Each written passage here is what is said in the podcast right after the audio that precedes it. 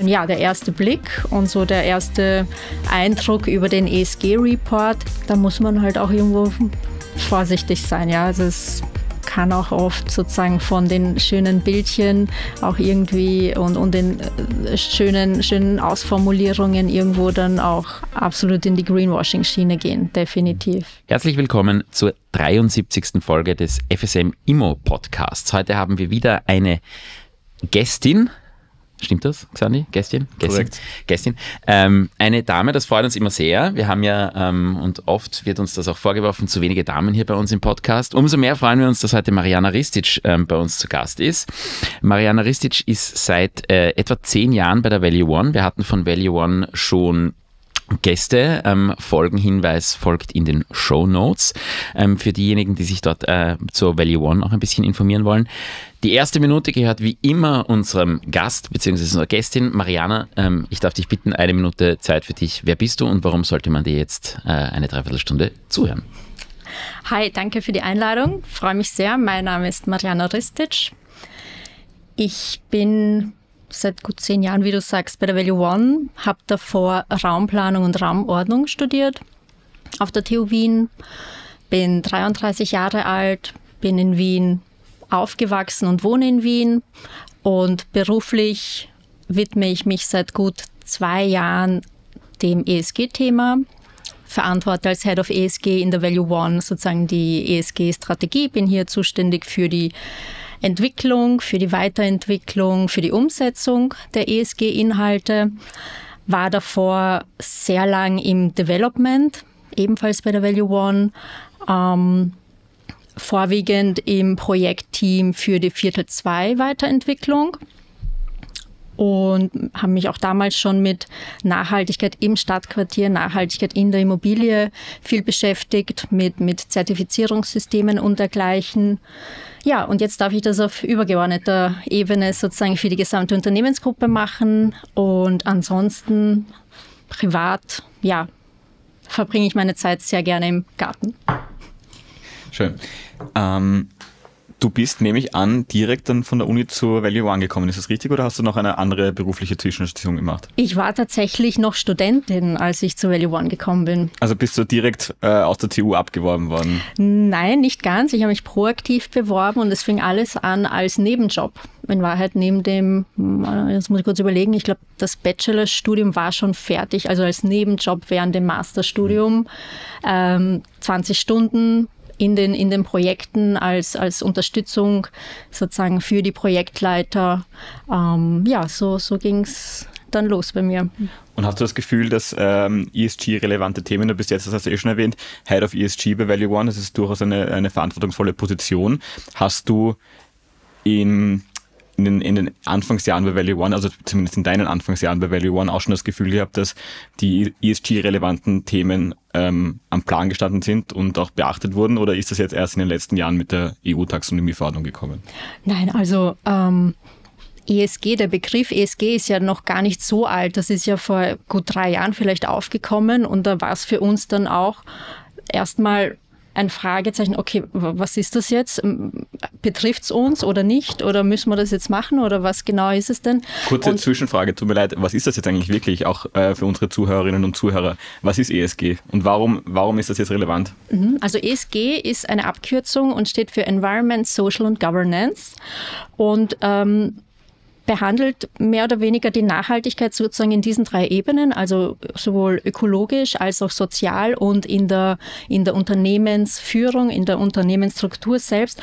Und es ist mehr oder weniger eine, also auf eine Aussage, auf einen Satz ähm, runterzubrechen, nämlich, dass wir, während wir unserer Geschäftstätigkeit nachgehen, einfach sozial und, und, und ökologisch verantwortungsvoll handeln. Mhm. Ja?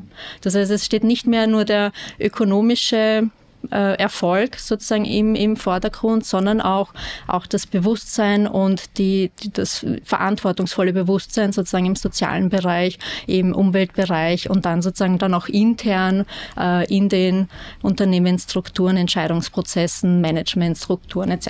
Mhm. Ist es nicht auch so geworden, ein bisschen, dass es früher ökonomisch eigentlich sinnlos war, nachhaltig zu sein und mittlerweile ist es ähm, sehr sinnvoll geworden, weil wenn man nicht mehr ökologisch und im Sinne der ESG-Kriterien vorgeht, dass dann auch die ökonomischen Kennzahlen einfach schwächer werden? Absolut. Also jetzt dadurch, dass ja durch gewisse Regulatorien äh, die ESG-Inhalte ja wirklich in die Entscheidungsfindung auf Investorenseite, Bankenseite und überhaupt am Finanzmarkt sozusagen hineinkommen und zwar auch wesentlicher Bestandteil der Entscheidungsfindung sind, ist es ja zeitgleich an finanzielle Kennzahlen dann natürlich auch gekoppelt. Ähm, bis hin zur Frage, kriege ich ein Geld überhaupt oder nicht, um ein Projekt umzusetzen. Früher ähm, haben wir uns sehr stark mit Nachhaltigkeit auf Immobilienebene oder Stadtquartiersebene befasst. Das waren dann im konkreten Gebäudezertifizierungssysteme. Aber auch da hat sich schon gezeigt, dass wenn ein Objekt, vor allem im gewerblichen Bereich, also vor allem Bürogebäude zum Beispiel, ein ähm, Gebäudezertifikat haben, ein gutes Gebäudezertifikat haben, dann bringt es auch sozusagen im Exit, in der Rendite, in den Mieteinnahmen auch um x Prozent mehr, mehr sozusagen Einnahmen. Mhm. Also das hat sich auch schon in der Vergangenheit abgezeichnet. Das ist jetzt noch nicht ganz neu. Aber gerade vor, ich weiß jetzt, wie, wie, du begonnen hast, vor zehn Jahren, da war es schon eher noch ein bisschen Liebhaberei, muss man sagen, oder? Oder also da war man wirklich Vorreiter, wenn man das gemacht hat und die Leute haben vielleicht gesagt, na, interessant, nachhaltig, aber, aber wirklich gebracht ökonomisch hat es wahrscheinlich vor zehn Jahren noch nichts.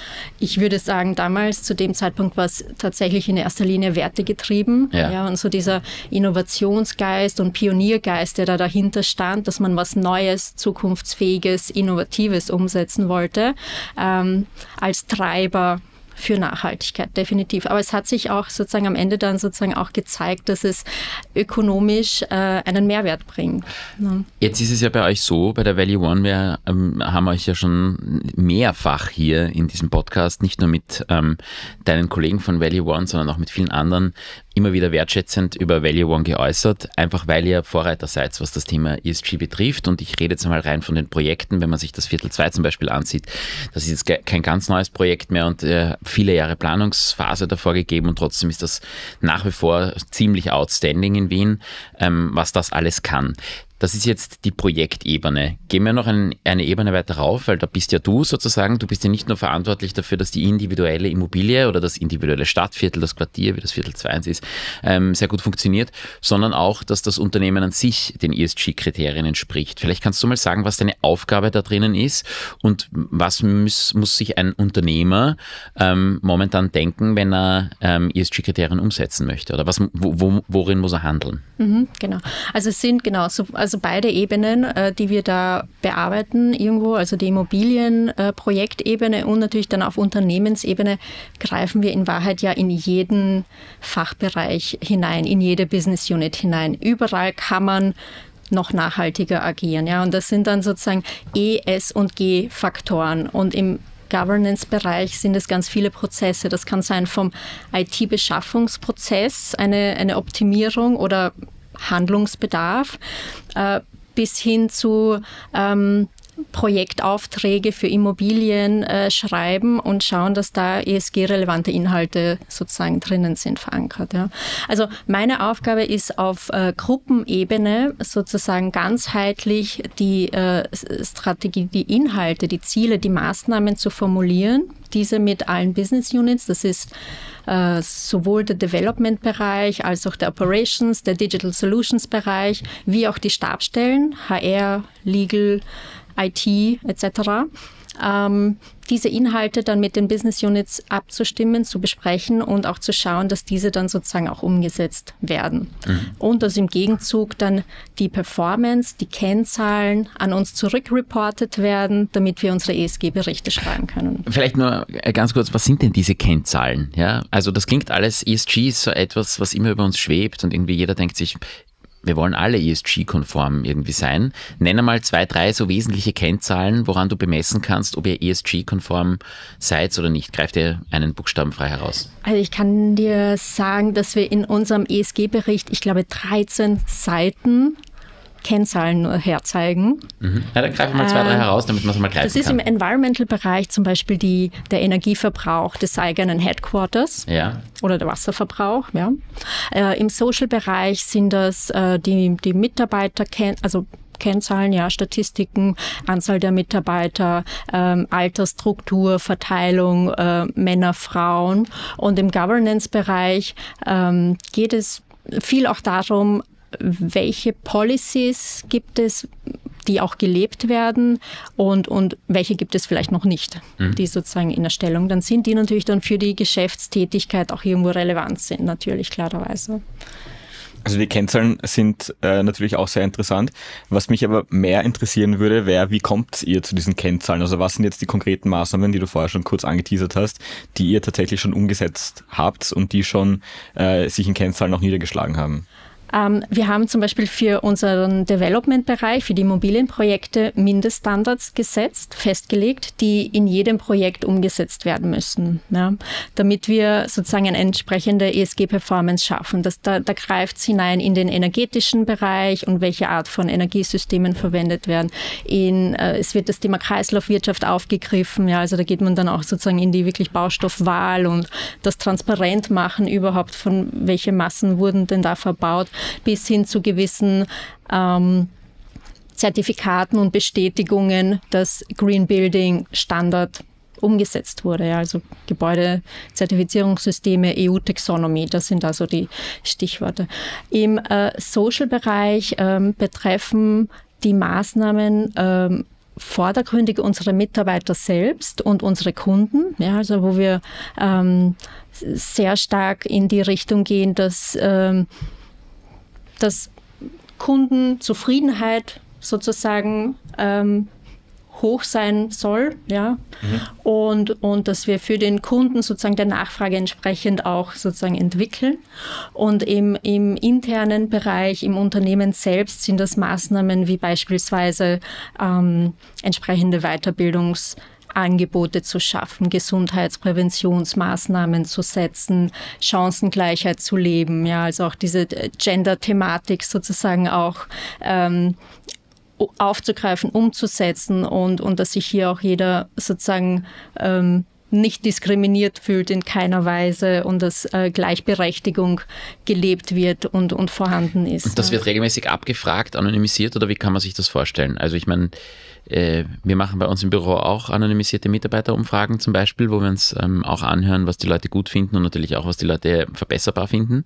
Ähm, kann man sich das so vorstellen? Weil gerade das Thema Diskriminierung zum Beispiel, wenn du es ansprichst, das kann jetzt ähm, von Religion über, über Sexualität, was immer gehen. Ähm, das ist ja etwas, das kannst du nur herausfinden, indem du die Leute anonymisiert befragst, nehme ich an, weil sonst kann genau. man da ja ganz schwer eingreifen. Genau, also man kann einen ganz kleinen Bereich in Wahrheit quantifizierbar erfassen, also Altersstruktur und äh, Gender-Verteilung ja. ähm, dann in den Hierarchiestufen zum Beispiel.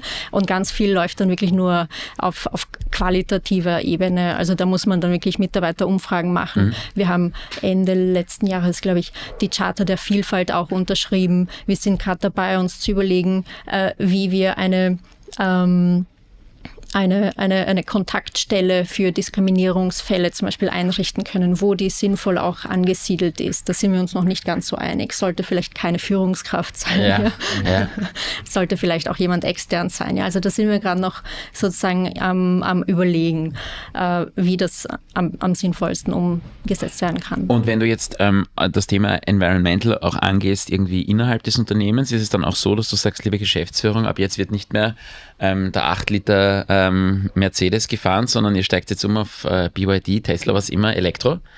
Und halten sich Korrekt. die dann dran? Korrekt. Ähm, es ist ja, also wir führen einerseits ein Umweltmanagementsystem gerade ein und wollen uns auf der anderen Seite auch bis Ende des Jahres zu einem Science-Based Target CO2-Reduktionsziel committen und haben da letztes Jahr schon angefangen, unsere CO2-Emissionen sozusagen in unserem Scope, sogenannten Scope 1 und Scope 2 mhm. schon zu reduzieren. Und wir haben letztes Jahr auch ähm, gestartet, die Firmenautos, davon haben wir aber nicht viele, muss man dazu sagen, äh, auf E umzustellen. Ja, und da wird heuer, also ein Leasingvertrag, ähm, Verbrennermotor läuft heuer aus, wird bis Ende des Jahres auch auf E-Auto umgestellt werden.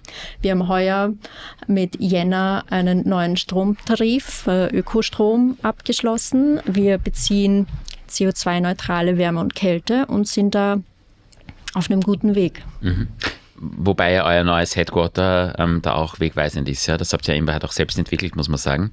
Ähm, Absolut. Und es ist ja auch mittendrin im Viertel 2. Also Korrekt. genau dort ist ähm, Wärme-Kälteversorgung, ja, das war ja ein ganz wesentliches Thema. Ähm, und da habt ihr euch leicht getan, weil ihr euch das quasi selbst geschaffen habt. Richtig, Da also das ist natürlich, schwerer, ja, genau. Ja, oder Also andere das Firmen. Ist, das ist auf jeden Fall ein Vorteil, äh, wenn man sich das selber dann gestalten kann. Ja, Mhm. definitiv.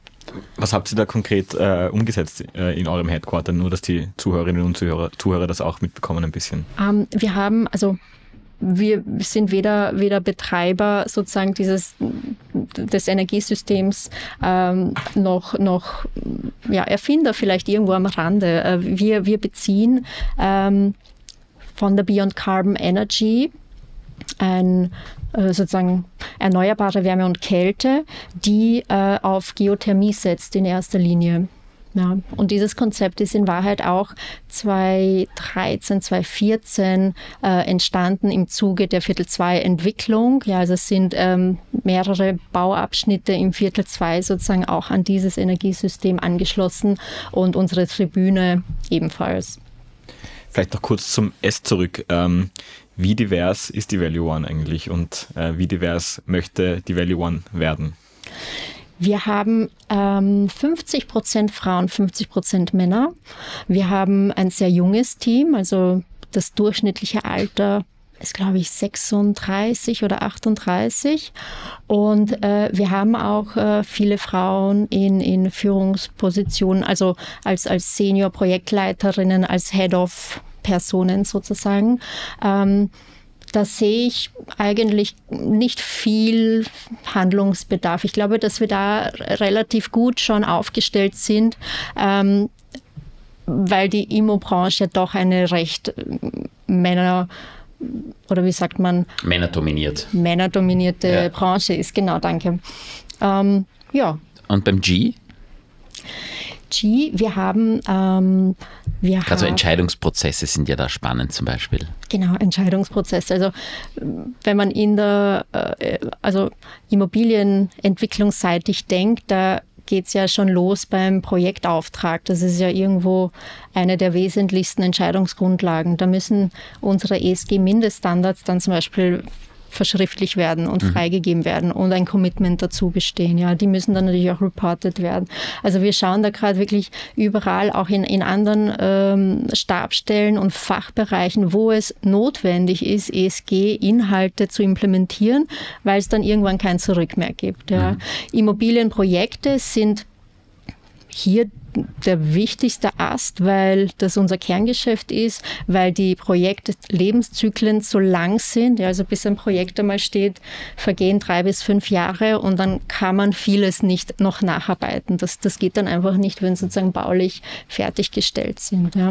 Äh, ansonsten haben wir einige Policies und Richtlinien natürlich auch, Spielregeln und Unternehmenswerte, Vision, Mission natürlich auch, die intern kommuniziert werden und die einfach, ja, regeln mehr oder weniger, wie wir miteinander kommunizieren und arbeiten und tun. Wir hatten vor kurzem die Isabella Stickler von Alpenland zu Gast und die hat uns erzählt, sie hat letztes Jahr äh, in ihrer gemeinnützigen Organisation, der sie vorsteht, ähm, eine Gemeinwohlbilanz erstellt und ist damit eine der absoluten Vorreiterinnen. Ihr habt einen ESG-Report 2022 abgegeben. A, für unsere Hörer, was ist es? ähm, und B, warum habt ihr das gemacht? Der ESG-Bericht ist im Wesentlichen der nicht finanzielle Lagebericht eines Unternehmens. Ähm, es gibt global betrachtet einige auch Reporting-Standards, an die man sich anlehnen kann oder muss. Wenn man berichtspflichtig ist, dann muss sozusagen, ähm, wo auch die Inhalte und die Kennzahlen geregelt sind. Ja. Wie schon gesagt, wir haben am, also in dem ESG-Bericht, ich habe die einzelnen KPIs noch nie durchgezählt, aber es sind, es ist eine Tabelle über 13 A4-Seiten ähm, nur Kennzahlen. Ja. Ähm, also da ist ganz viel, da kommt ganz viel zusammen aus dem Environmental, Social und Governance Bereich, aus jeder Business Unit, aus jeder Stabstelle wieder. Also je größer das Unternehmen, desto komplexer auch die Aufgabe. Warum machen wir das? Ähm, in erster Linie, um die Kommunikation mit unseren Stakeholdern zu verbessern. Ja, also hier sozusagen tra transparent und offen darzulegen, wie, wie es um unsere ESG-Performance steht. Ja, wie transparent seid ihr da, wenn es ums Schlechtsein geht? Auch das wird in dem ESG-Bericht thematisiert. Weil ESG-Berichte schreiben sich dann alle darüber, ja, wir haben diese, in den 15 Kategorien sind wir sensationell. Mhm. Ähm, aber spannend ist es ja, mhm. wo ist man schlecht und wo ist man ausbaufähig? Wie, mhm. Was sind da bei euch für Punkte zum Beispiel drinnen, die. Ich, ja, ich habe leider noch keinen Vergleichswert, weil das ja sozusagen der ja. erste Bericht war. Also spannender wird es wahrscheinlich im 23er, 24er genau, Jahr, wenn ja. man sozusagen so zwei, drei Jahre miteinander vergleichen kann. Ähm, ganz allgemein gesprochen ist es in der Immobranche mit Sicherheit sozusagen wieder projektspezifisch der Bereich, wo man einfach so CO2-intensiv mhm. ist und wo die Performance einfach nur in gewissen Graden auch verbesser, verbesserbar ist, optimierbar ist. Ähm, äh, sprichst du jetzt zum Beispiel von Herstellung Zement, Beton, solche Richtig, Geschichten? genau. Also so ja. Baustoffe, Baumaterialien, ähm, sind die recyclingfähig oder nicht? Wie kreislauffähig sind sie? Also in dem Bereich ist, ist ganz viel Nachholbedarf aus meiner Sicht. Mhm. Ähm, das ist mit Sicherheit etwas, wo man einfach als Branche insgesamt nicht gut dasteht. Mhm. Ja. Und wo es aber auch aus deiner Sicht ähm, äh, irgendwie Besserung in Sicht ist. Man liest immer wieder davon, es gibt jetzt äh, schon Firmen, die erforschen an CO2-neutralem ähm, Beton und Zement und natürlich Holzhybrid, eh klar, ja, das nimmt mehr CO2 auf, als es verbraucht, sagt man und so weiter. Ähm, da gibt es ganz viele Ideen, aber wo sind wir denn in der Umsetzung? Schwierig. Ich, ich kann es dir nicht beantworten. Gefühlt gefühlt hapert es an so vielen Ecken noch. Mhm. Ähm, es, also manchmal habe ich auch das Gefühl ein wenig, dass sich die, die Entwickler und die Baufirmen und die Industrie so gegenseitig die, die Schuld zuschieben, warum es nicht klappt, warum wir jetzt nicht das äh, CO2-arme, kreislauffähige Gebäude bauen. Mhm. Ähm, da fehlt noch, da fehlt, glaube ich, einmal wirklich das gemeinsame Durchplanen und Entwickeln eines solchen Projekts. Ähm, es, es, fehlen auch Plattformen, wo ich beispielsweise Sekundärrohstoffe überhaupt einkaufen kann mhm. für den wirklich mehrgeschossigen, großvolumigen Wohnbau. Ja, also im, im, Einfamilienhaus werde ich das schon schaffen, die, die zwei Türen und die fünf Fenster quasi irgendwo gebraucht zu besorgen. Mhm. Aber fürs Großvolumige ich, wüsste nicht mal, wo ich mich da hinwenden soll. Ja. Also da fehlen, die Idee ist ja absolut sinnvoll und notwendig, aber da fehlen noch ganz viele Erledigungen auf dem Weg, dass es auch wirklich klappt in der Umsetzung. Also ist dir die Taxonomieverordnung da zu wenig? Also die zentralen Pflichten sind ja eigentlich nur Berichtspflichten. Also es gibt ja keinen wirklich unmittelbaren Impact von, von, von ESG, äh, von, von ESG-Bilanzen. Was würdest du dir wünschen, damit da schneller was weitergeht? Die die EU-Taxonomie ist super ambitioniert äh, formuliert und auch richtig so, sage ich. Ähm, ich weiß trotzdem nicht, wie ich es umsetzen soll. Also wenn da steht, äh, da ist ja jetzt kürzlich das ähm, Ziel zur, zur Kreislaufwirtschaft ja sozusagen veröffentlicht äh, mhm. worden, der, der wesentliche Beitrag hierzu.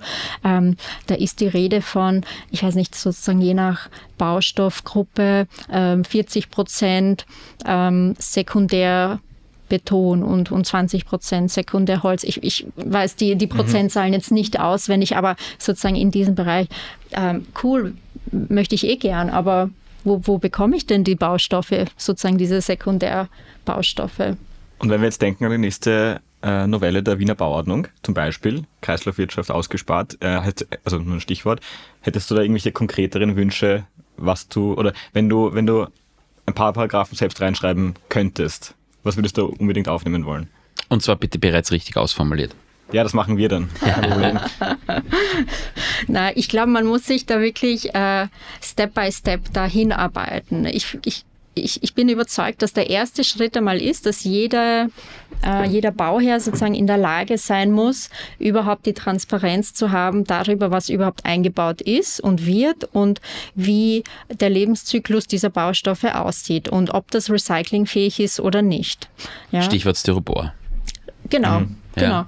Ja. Ähm, also auch, auch dieses Wissen oder diese Informationen gibt es ja bisher nicht strukturiert aufbereitet und transparent zu Verfügung. Ja, das stimmt schon, aber ich finde, es gibt gerade zum Thema Styropor zum Beispiel, ich weiß, dass das ein großes Thema ist und das wird uns spätestens wahrscheinlich bei der übernächsten Bauordnungsnovelle eilen, dass Styropor ähm, in der Form als äh, Fassadendämmung nicht mehr zulässig ist, weil es ja wirklich ein totaler Dreck ist, den man sich da äh, an die Wand klatscht, mhm, völlig mhm. sinnlos eigentlich. Mhm. Ähm, und das hat man aber jetzt jahrzehntelang gemacht, so das ist ein Rohstoff, den man dann in einen Sekundärkreislauf nie mehr hineinbekommen wird. Mhm. Was macht man mit diesem ganzen Müll, den jetzt jeder auf seiner Betonfassade picken hat? Hm. Na, de facto wird das alles deponiert aktuell. Ja, genau. Und, und aber ja die, und die Frage ist, was macht man in Zukunft damit? Weil aus, aus diesem Styropor kann man ja nichts machen, so, soweit ich das chemisch-technisch irgendwie durchschaut habe. Das ist ja einfach Sondermüll. Genau, aber das ist ja eben das Thema, dass es neue Lösungen braucht, dass es auch nicht mehr draufgeklebt werden soll, sondern irgendwie geschraubt oder irgendwie sozusagen, dass ich die Möglichkeit habe, es auch wieder voneinander Sorten rein zu trennen. Ja. Und da ist sowohl die Industrie gefragt mit sozusagen diesen neuen Lösungen als auch die äh, also baufirmenseitig sozusagen in der, in der Umsetzung das Know-how auch, wie, wie de, diese Teile dann sozusagen auch miteinander zu verbinden sind und wie das einfach alles dann funktioniert, bis hin dann sozusagen auf der Immobilienentwicklerseite oder Bauherrenseite das Verständnis dafür und ähm, der Blick dafür, dass man ähm, sozusagen in diese Richtung auch ähm, ja, Architekturwettbewerbe ausschreibt, die die Verträge in die Richtung sozusagen auch gestaltet, damit gewisse Qualitäten umgesetzt werden. Mhm. Und da gehört, gehören, also müssen alle drei sozusagen in den, nicht Dialog, sondern wie sagt man, was ist das andere Wort für den drei Personen? Trialog. Trialog, gibt es das? Trilog. genau. Zur Klimaneutralität findest du, ähm, ist es realistisch in den nächsten Jahrzehnten, sage ich einmal, ähm, dass wir es zur CO2-Neutralität schaffen in, in, Neubauten oder bleibt das einfach ein Ziel, dem, dem wir jetzt äh, die nächsten Jahrzehnte hinterherlaufen? Aus meiner Sicht äh, Status heute utopisch. Mhm. Ich wüsste nicht wie, ähm, aber die, also weil du, weil du von Neubau sozusagen sprichst, die Immobilienentwickler alleine werden das nicht äh, lösen können. Ja, da gehören viele, viele Akteure in, in dem Immobilienbereich sozusagen dazu. Da gehört aber auch die Politik dazu. Die Systeme müssen geändert werden, grundlegend geändert. Und das ist ähm, auch in erster Linie irgendwo eine politische Aufgabe.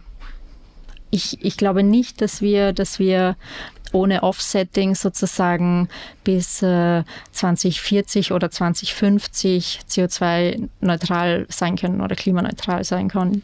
Mhm. Hast du Vertrauen, dass die Politik hier entsprechende Richtlinien im Sinne von äh, einer Gesetzgebung, die dann auch hält, ähm, erlassen wird?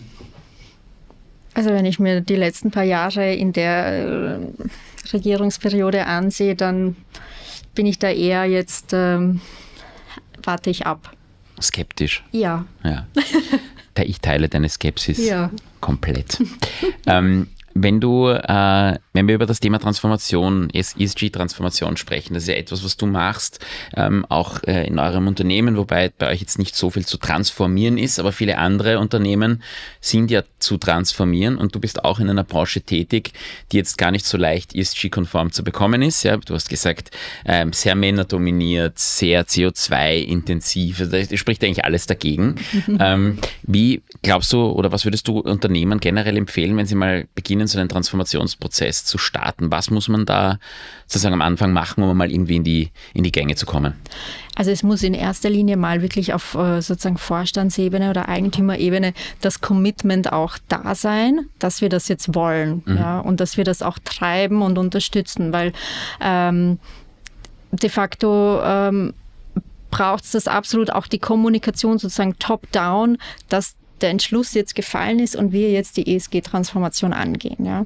Ähm, das ist das Erste. Das Zweite ist, organisatorisch muss es eine verantwortliche Person geben. Also da muss Ressource geschaffen werden. Das geht. Das, die Aufgabe ist nicht nebenbei lösbar und machbar, weil es einfach viel zu viel ist. Da kommt von regulatorischer Seite gerade so viel.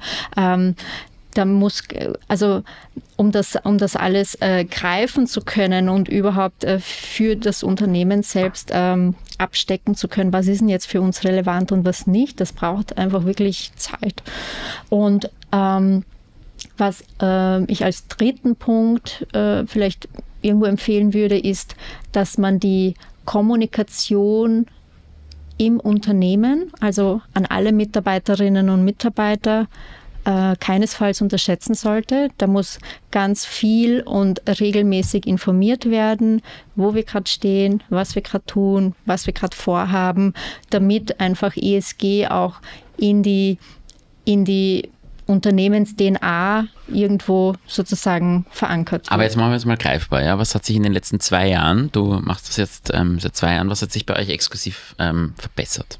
Also wir haben von, von Beginn an ganz viel kommuniziert über unsere Unternehmens-App, über, über verschiedenste Kanäle und ganz schnell auch gemerkt, dass ganz viele Mitarbeiter proaktiv auf uns zukommen mit Ideen oder Änderungswünschen. Und das können, also das waren ganz banale Dinge von, hey, die Mülltrennung funktioniert intern überhaupt nicht. Können wir da bitte was tun? Ja, bis hin zu konkreten Fragestellungen im Projekt. Also wirklich so, hey, soll ich Produkt A oder Produkt B nehmen? Was sagt ihr? Was ist denn da besser?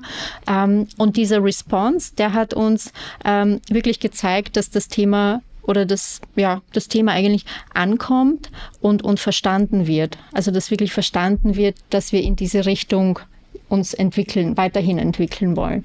Ähm, was ähm, seither besser geworden ist, würde ich sagen, ist in, in, in erster Linie sozusagen das Verständnis für, für das Thema Nachhaltigkeit und äh, die Kommunikation intern und von der Performance her, ja, wir haben ganz viele Ziele, ganz viele Maßnahmen, die wir ähm, jetzt sukzessive sozusagen setzen. Also wie gesagt, auch mit, ähm, mit dem Science-Based Targets Initiative, CO2-Reduktionsziel, welches wir äh, veröffentlichen wollen, mit dem Umweltmanagementsystem, welches wir gerade implementieren, ein ESG-Rating wollen wir durchführen. Also da haben wir einige Projekte sozusagen am Laufen gerade. Mhm. Ähm, ich habe mir den ESG-Bericht, den ihr veröffentlicht habt, durchgelesen. Den mhm. haben wir vorher schon kurz angeschnitten, von ganz von, von, von Anfang bis zu Ende, bis zum Ende. Wow, 110 okay. Seiten. Ich kenne ich kenn ihn auswendig. Sehr cool. Ähm, wow. Ich bereite mich immer sehr gewissenhaft auf die Podcast-Aufnahmen vor.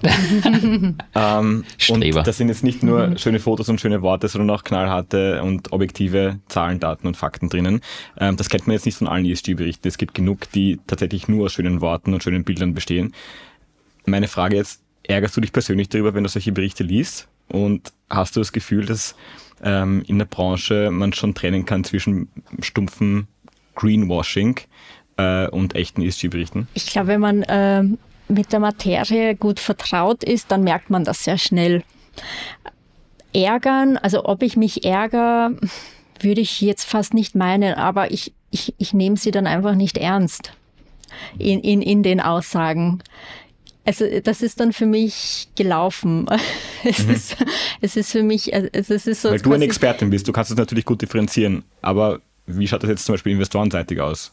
Von deinem Gefühl her? Die, also die Investoren, denke ich, ähm, haben auch auf ihren Seiten intern äh, Checklisten und, und, und Personen, die das Know-how haben und äh, die sozusagen eigene Rating-Systeme irgendwo auch aufbauen und, und Bewertungstools aufbauen. Ich denke, dass die da ähm, schon, schon gut und fundiert auch ähm, dahingehend das bewerten können. Ja, der erste Blick und so der erste Eindruck über den ESG-Report, den muss man, ähm, da muss man halt auch irgendwo vorsichtig sein. Ja, also es kann auch oft sozusagen von den schönen Bildchen auch irgendwie und, und den äh, schönen, schönen Ausformulierungen irgendwo dann auch absolut in die Greenwashing-Schiene gehen, definitiv.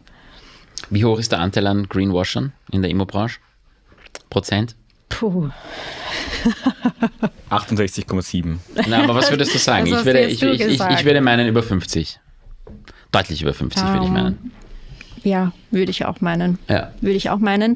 Äh, aber ich bin da super entspannt, denn da wird auch regulatorisch, auch bezüglich Greenwashing noch einiges kommen und Strafzahlungen und, und Offenlegungsverordnungen. Also das wird sich schon, glaube ich, gut einpendeln und einregeln, damit es dann nicht nur bei den Lippenbekenntnissen. Und da muss man wieder mal ein großes Plädoyer auf die Europäische Union halten, weil ohne ja, die wäre das alles definitiv. nicht gekommen. Hätten wir das mhm. national geregelt, würden wir irgendwo herumgrundeln. Mhm. Ähm, Und in, das ist ein ganz ein wichtiges Thema und wir sind alle drei, die wir hier sitzen. Ähm, ich bin zwar der Älteste hier am Tisch, aber ich glaube, wir sind alle drei noch relativ jung.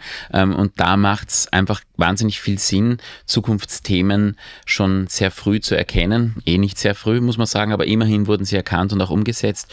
Und diese Taxonomie, auch wenn wir dann gerne jeiern, dass alles so schwierig umzusetzen ist national, ähm, die Wahrheit ist, wenn wir das nicht machen, dann schaut es ganz düster aus. Also hier vielleicht ein ähm, ja, wenn auch unbeliebt ist, aber doch Plädoyer auf die EU ähm, ja, muss es auch ja. manchmal geben. Ja, definitiv. Und also regulatorisch wird da noch einiges auf uns zukommen, äh, was wir uns jetzt noch gar nicht vorstellen können. Da bin ich mir sicher. Ähm, es gilt einfach nur auch für uns und in der Praxis, dass wir da schauen, dass wir einfach immer gut up-to-date bleiben, auch was sich regulatorisch sozusagen tut und in welche Richtung das geht. Und wie gesagt, Immobilienentwicklung, so lange Projektzyklen, da müssen wir uns jetzt schon damit beschäftigen, äh, weil es vielleicht dann schon zu spät ist, wenn, wenn das Gebäude steht ja, mhm. und fertig ist. Mhm. Vielleicht noch ein äh, kleiner Punkt, weil wir vorher über die Materialien gesprochen haben. Ähm, wir nehmen hier heute am 21. Juni auf. Gestern, Xandi und ich waren beide Zeuge dieser glorreichen Partie gegen die Schweden, die wir 2 zu 0 ähm, aus dem Stadion geschossen haben. Also nicht wir beide, aber andere. Jedenfalls waren wir im Stadion ähm, und sind da auch an euren beiden neuen Projekten oder beziehungsweise mhm. an Grünblick und Weitblick vorbeigegangen, die jetzt da schon begonnen worden sind zu bauen. Der eine Turm wird ja hinaufgezogen, der andere noch nicht. Mhm, genau. Was mir dort aufgefallen ist, neben einer also alle, die nicht wissen, wo das ist, das liegt direkt neben dem Happelstadion. Ähm, und wenn man aus der U-Bahn aussteigt, dann fällt man quasi in die Baugrube, wenn man über den Zaun klettert. wenn man nicht ähm, aufpasst. Ja, genau.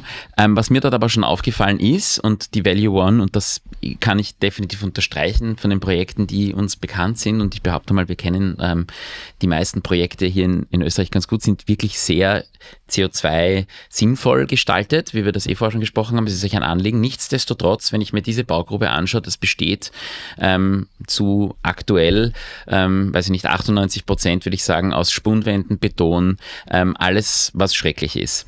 Ähm, wie soll man sich, wie soll man so etwas, so ein Gebäude, so ein Hochhaus jemals so hinbekommen, dass CO2-Neutralität wirklich erzielbar ist? Weil der, der, Grund, das Fundament wird eigentlich immer CO2-intensiv sein. Zumindest ist das meine Vorstellung von Immobilie.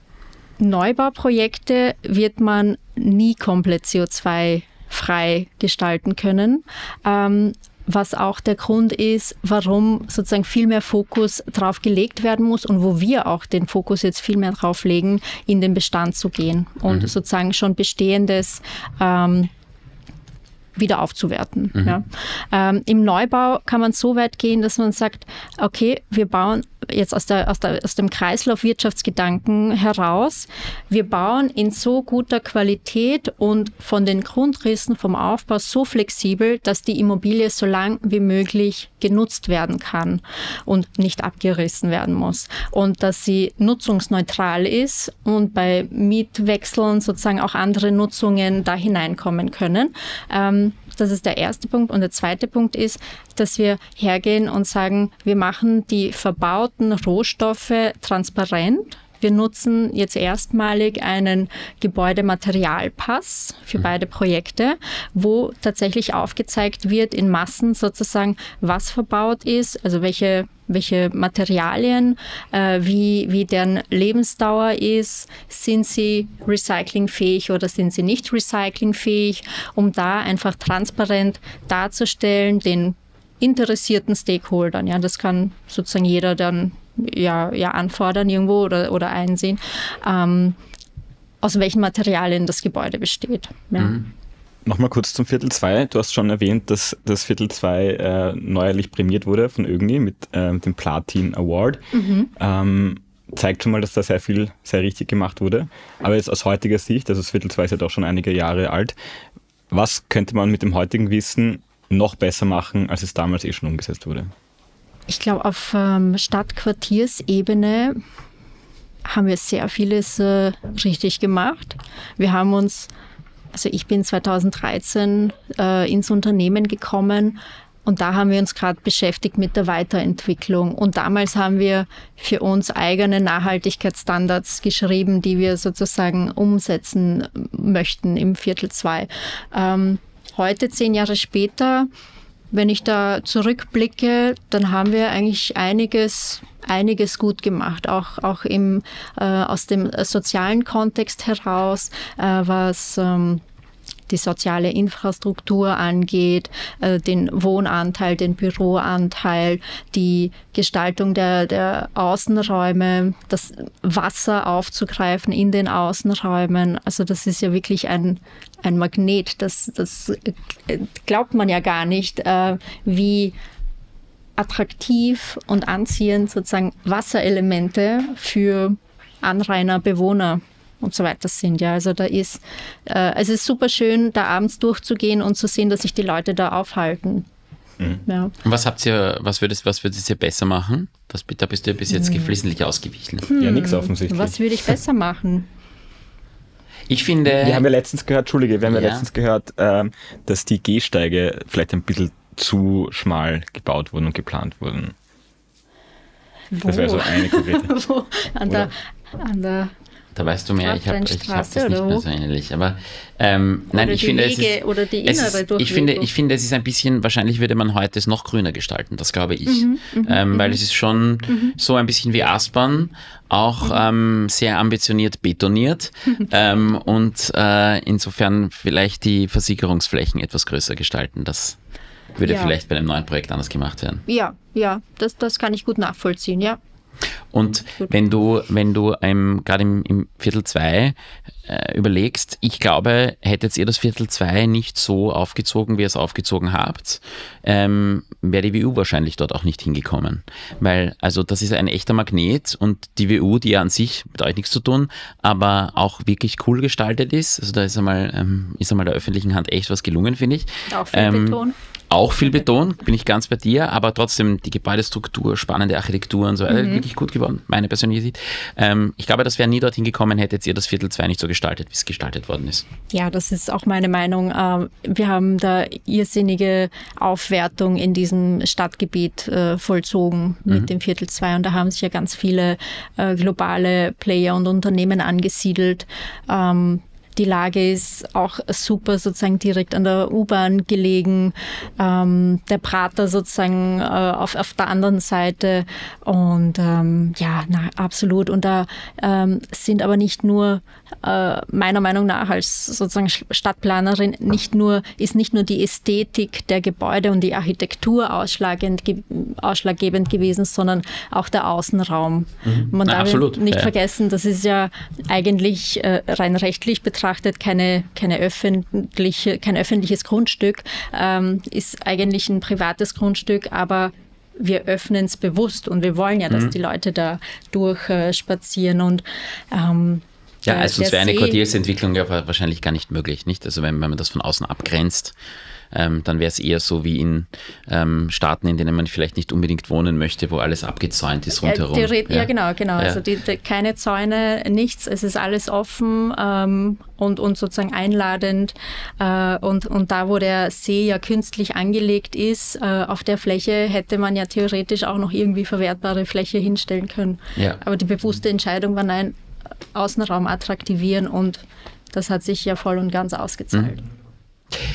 Wir kommen zum Schluss unserer ähm, kleinen, aber feinen Fragerunde. Ähm, persönliche Fragen zum Ende. Wir haben, äh, wie du weißt, äh, viele Studenten und mhm. äh, sozusagen jungen ähm, Einsteiger in die Berufsbranche, die uns auch hören, nicht nur Profis. Was würdest du denen empfehlen, wenn sie in der Immobilienbranche reüssieren wollen? Innovationsgeist, Zukunfts- fähige Lösungen und den ESG-Gedanken mitzunehmen. Mhm. Ähm, das ist definitiv die Zukunft und die Herausforderung unserer Zukunft. Und da kann man sich auch nie genug äh, Wissen und Know-how auch aneignen. Mhm.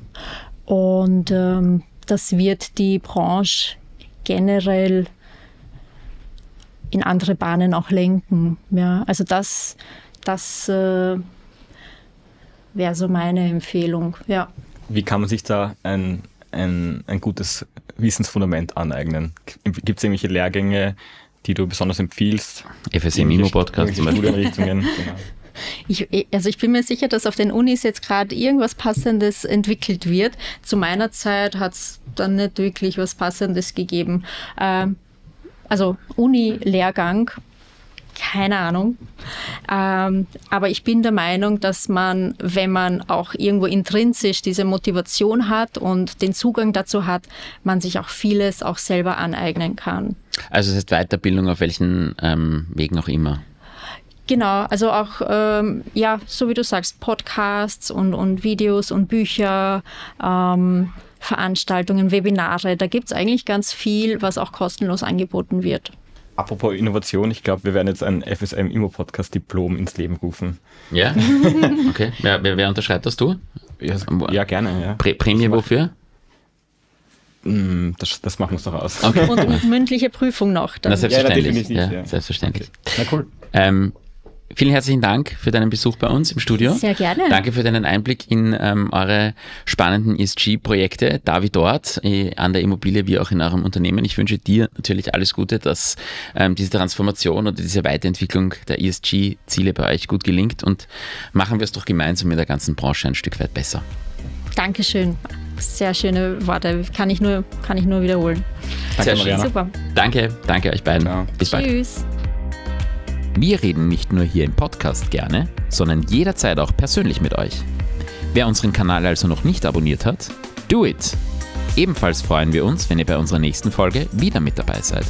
Falls ihr es bis dahin nicht erwarten könnt, besucht uns auf unserer Homepage www.fsmlaw oder kontaktiert uns direkt. In jedem Fall, bis bald!